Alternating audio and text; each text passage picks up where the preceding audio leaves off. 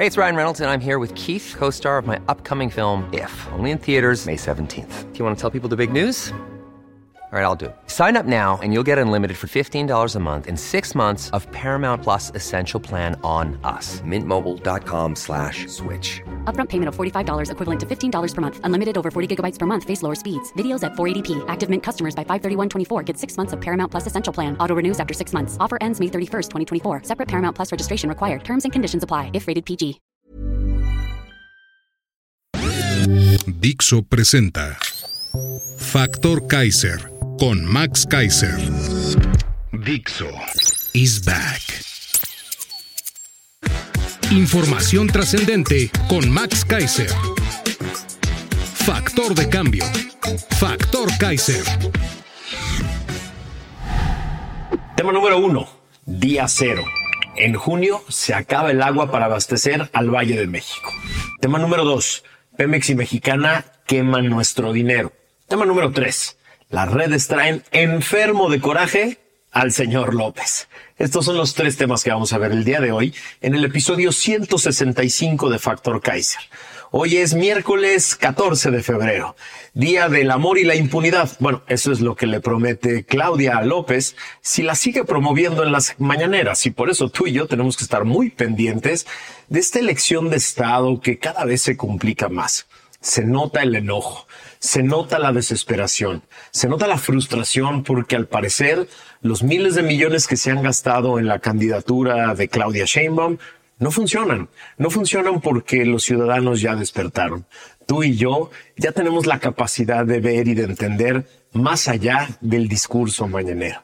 Por eso te invito a que me ayudes a compartir esto por todos lados, que copies este link en YouTube o en cualquiera de las, de las plataformas de podcast donde nos escuchas para que muchas más mexicanas y mexicanos se conviertan en factor de cambio. Acompáñame a ver las tres de hoy. Tema número uno, día cero. En junio se acaba el agua para abastecer al Valle de México. Se acerca alarmantemente el día cero en el tema del agua. El día cero es la fecha en la que no habrá agua suficiente para abastecer a los habitantes de la zona metropolitana del Valle de México, dice una alarmante nota del portal Expansión. Al llegar a este punto, con niveles de agua bajos de forma crítica, las autoridades procederían a cortar el suministro de líquido para los hogares y empresas, reservando el agua solo para servicios esenciales como emergencias y hospitales. El día cero en el sistema Cutzamala llegará el próximo 26 de junio, según ha estimado el organismo de aguas del Valle de México. La crisis duraría al menos hasta septiembre, en espera de que las reservas de agua del sistema Cutzamala se recuperen durante la temporada de lluvias y comience a restablecerse el suministro. Es decir, estamos a 133 días de quedarnos sin agua en el Valle de México. La situación es crítica a nivel nacional, pues en las 210 principales presas de México, que almacenan el 92% de agua de los embalses del país, su nivel se encuentra en el 51%, de acuerdo con el informe de la CONAGUA, al 30 de enero de este año. El sistema Cutzamala, del cual depende el 25% del agua de la Ciudad de México y varios municipios del Estado de México, está al 39.8 de su capacidad, de acuerdo con el monitoreo del organismo de Cuenca Aguas. Históricamente, en este momento del año, el almacenamiento del Cutzamala se encontraba al 76.8 de su capacidad, es decir, ha bajado 37%. El último informe de la CONAGUA advierte que en la última semana, el nivel de llenado conjunto de las tres presas de almacenamiento del sistema Cutzamala, el Bosque, Valle de Bravo y Villa Victoria, disminuyó de 40 a 39.8% de su capacidad ordinaria, es decir, un déficit de 37% a comparación del dato histórico del 29 de enero. En el informe semanal del Comité Técnico de Operación de Obras Hidráulicas se detalla que del 1 al 28 de enero de 2024 se registró 24% menos lluvia que lo habitual en ese lapso de tiempo, lo cual refleja una recuperación con respecto a la cifra presentada el martes pasado, que fue de 43%, según informó Servicios Meteorológico Nacional. Para pedir el voto de en 2018, Claudia se comprometió a construir un sistema de captación de agua de lluvia para combatir la carencia de ese líquido. A modernizar e innovar el sistema de distribución de agua potable y fomentar la creación de jardines infiltrantes. ¿Alguno de ustedes ha visto, cinco años después, alguna de estas magnas obras prometidas? ¿Tú las has visto en algún lado? En campaña son capaces de decir y prometer lo que sea y suplican que te olvides de todo lo que prometieron hace cinco años, cuando pidieron tu voto. Solo échate un clavado a Google, como lo hice yo para escribir este programa, y encontrarás fácilmente todas las veces que prometió que el tema del agua sería su prioridad más importante. Hoy estamos a 133 días de quedarnos sin agua en la Ciudad de México, que supuestamente gobernó durante unos cuantos meses. Apenas se sentó en la silla de la jefatura de la CDMX e inició su campaña por la presidencia y nos abandonó a los chilangos a nuestra suerte.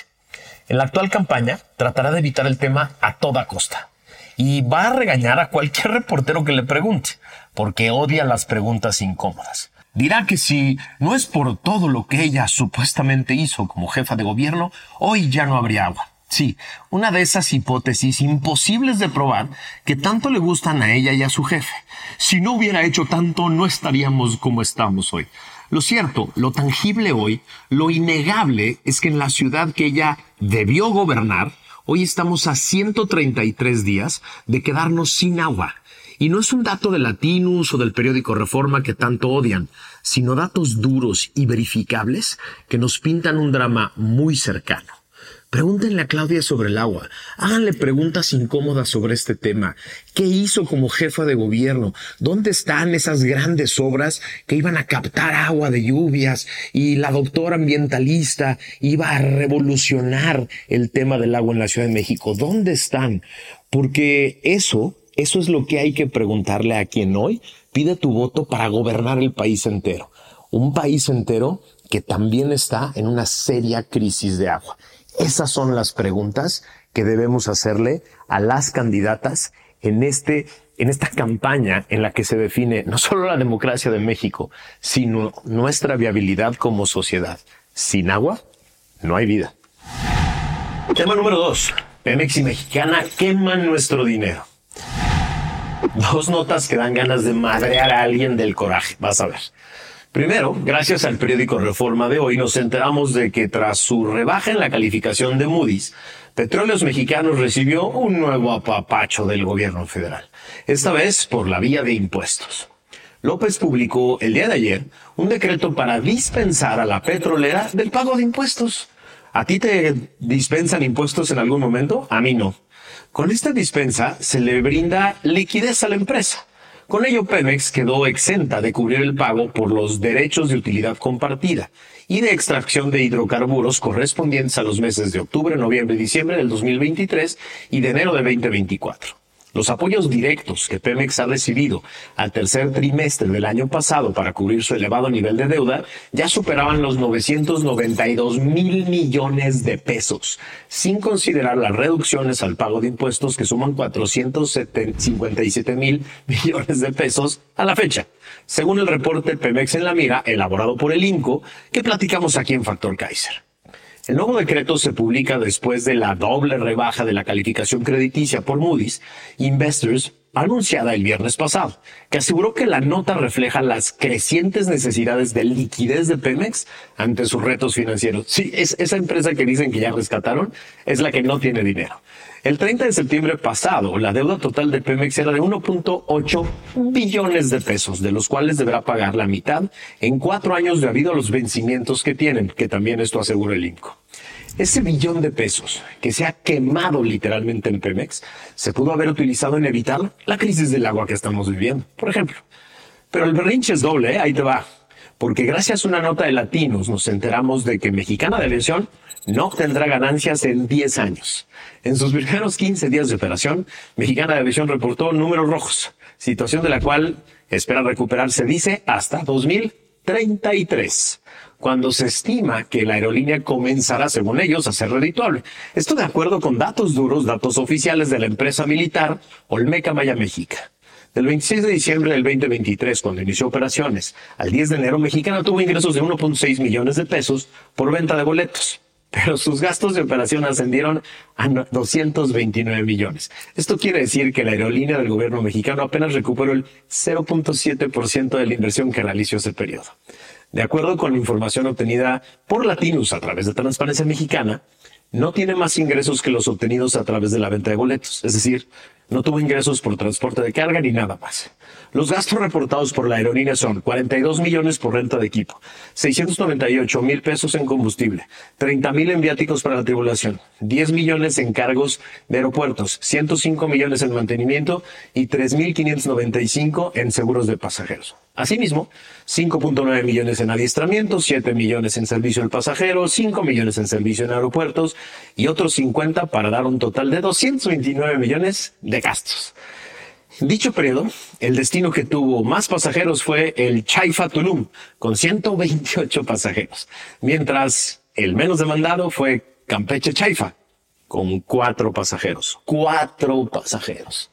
Para que lo tengamos bien claro, Mexicana pierde más de 200 millones de pesos al mes. Esos son 2 mil millones de pesos de tu dinero por un capricho al año. Que se jodan los niños con cáncer sin medicinas que se jodan las casas del Valle de México sin agua. Primero está el ego del señor del palacio. Tema número 3. Las redes traen enfermo de coraje al señor del palacio. No habla de otra cosa. Lo traen enfermo las tendencias de las redes sociales, en especial Twitter. Se olvida de todos los problemas de México para hablar de la única víctima que le importa realmente, que es él. Lleva varios días dedicando la mañanera para lamerse las heridas sobre la tendencia que lo relacionan a él, a su candidata y a su gobierno con el narco. Ha intentado de todo para bajar los hashtags, desde aventar reformas constitucionales, anunciar nuevas ocurrencias y seguir cada paso de la gira de Xochitl Galvez para criticar lo que sea. En los últimos días, López, Mayito Delgado y los miembros más caros de su red de propaganda en las redes generan un nuevo mito que más bien parece una cura en salud de la campaña fallida de su candidata que nomás no prende en ningún lado. El nuevo mito es que no perdieron las redes sociales por corruptos e incapaces, sino que hay miles de millones de dólares gastándose en redes sociales para desprestigiar.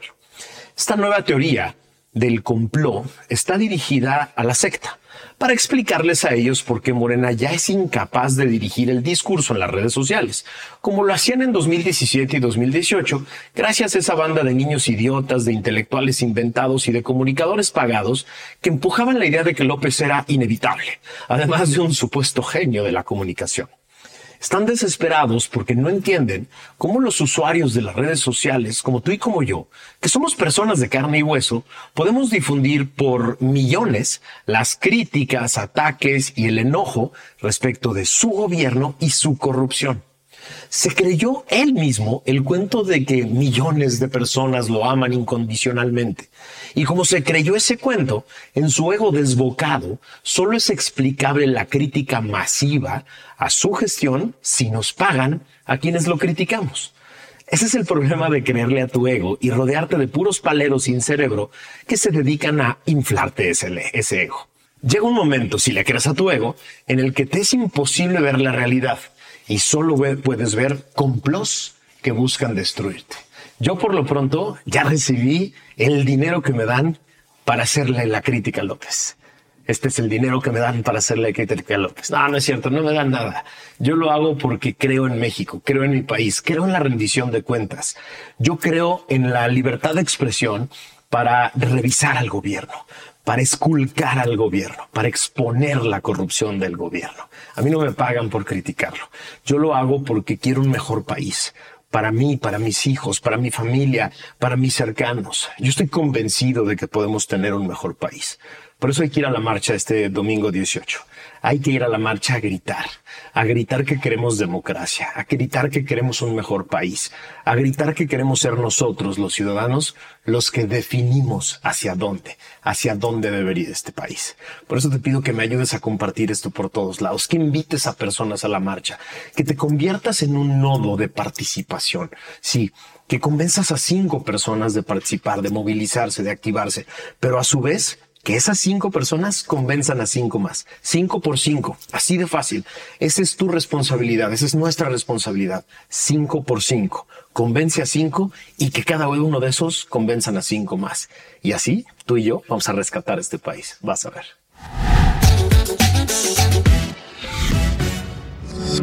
Dixo is back.